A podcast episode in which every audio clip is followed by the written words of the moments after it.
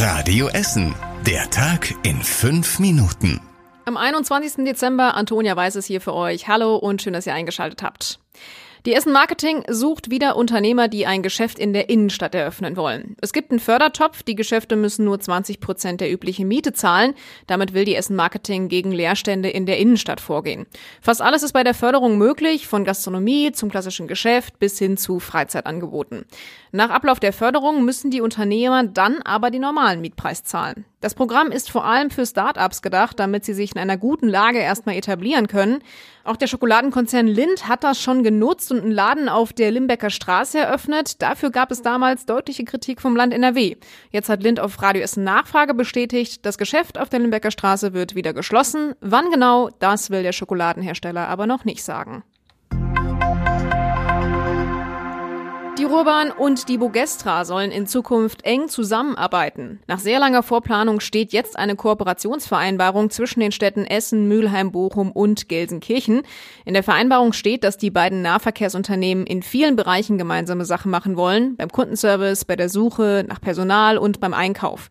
Dazu kommen unter anderem gemeinsame Programme für Azubis und eine Zusammenarbeit auch bei Bauprojekten. In allen vier Städten müssen die Politiker in den Stadträten erst noch zustimmen. Das soll jeweils in der ersten Sitzung Sitzung des neuen Jahres geschehen.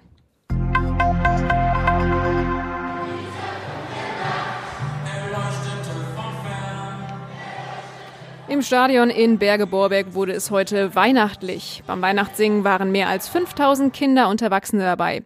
Unter den Sängern waren auch prominente Gäste wie die Essener Trainerlegende Otto Rehagel, der Liedermacher Volker Rosin und der singende RWE-Fan Sandy Sandgarte dabei. Heute Mittag ist ein Baggerfahrer beim Abbiegen gegen eine Eisenbahnbrücke im Südostviertel gefahren. Der Bagger ist dabei gegen einen Brückenpfeiler der S-Bahnbrücke gekracht. Der Fahrer wurde dabei schwer verletzt. Feuerwehr und Rettungsdienst haben ihn dann wirbelsäulenschonend gerettet. Dann wurde er in eine Essener Klinik gebracht. Der Bahnverkehr der S6 wurde erstmal eingestellt. Ein Statiker musste die Brücke begutachten. Sie wurde dann aber als nicht einsturzgefährdet eingestuft. Gegen Viertel vor vier am Nachmittag ging es dann bei der Bahn wieder weiter. Die Kronprinzenstraße war zwischen der Ruhrallee und der Helbingstraße in Richtung Südviertel etwas länger gesperrt. Der Bagger hatte eine gebrochene Achse und musste dann mit einem Schwerlastkran rausgezogen und abtransportiert werden. Bei uns in Essen gibt es momentan eine Überfallserie auf Supermärkte. Gestern Abend wurde ein Discounter an der Hesslerstraße in Altenessen überfallen. Die beiden Täter waren bewaffnet, die Diebe hatten allerdings Pech. Die Kasse ließ sich nicht öffnen, die beiden Männer mussten ohne die Beute flüchten. Die Polizei sucht Zeugen, beide Täter haben schwarze Masken getragen. Die genaue Täterbeschreibung könnt ihr auf radioessen.de auch nochmal nachlesen. In den vergangenen Wochen gab es auffällig viele Überfälle in Essen auf Supermärkte, unter anderem in Katernberg, Huttrop, Frohnhausen und Frillendorf. Die Täter Täterbeschreibungen sind teilweise sehr ähnlich, deshalb prüft die Essener Polizei momentan, ob es sich dabei um die gleichen Täter handeln könnte. Ich blicke jetzt schon mit großer Dankbarkeit auf meine Zeit beim TUSEM zurück. Das sind die Worte von TUSEM-Cheftrainer Michael Hegemann. Er wird den Verein nach Ende der Saison verlassen. Das hat der Verein am Nachmittag mitgeteilt. Hegemann war zehn Jahre in unterschiedlichen Funktionen für den TUSEM aktiv, sowohl als Spieler, als Co-Trainer und als Cheftrainer am Ende. Die Trennung habe nach einer gemeinsamen Analyse einvernehmlich stattgefunden, sagt der Verein. Die aktuelle sportliche Situation habe dabei keine Rolle gespielt.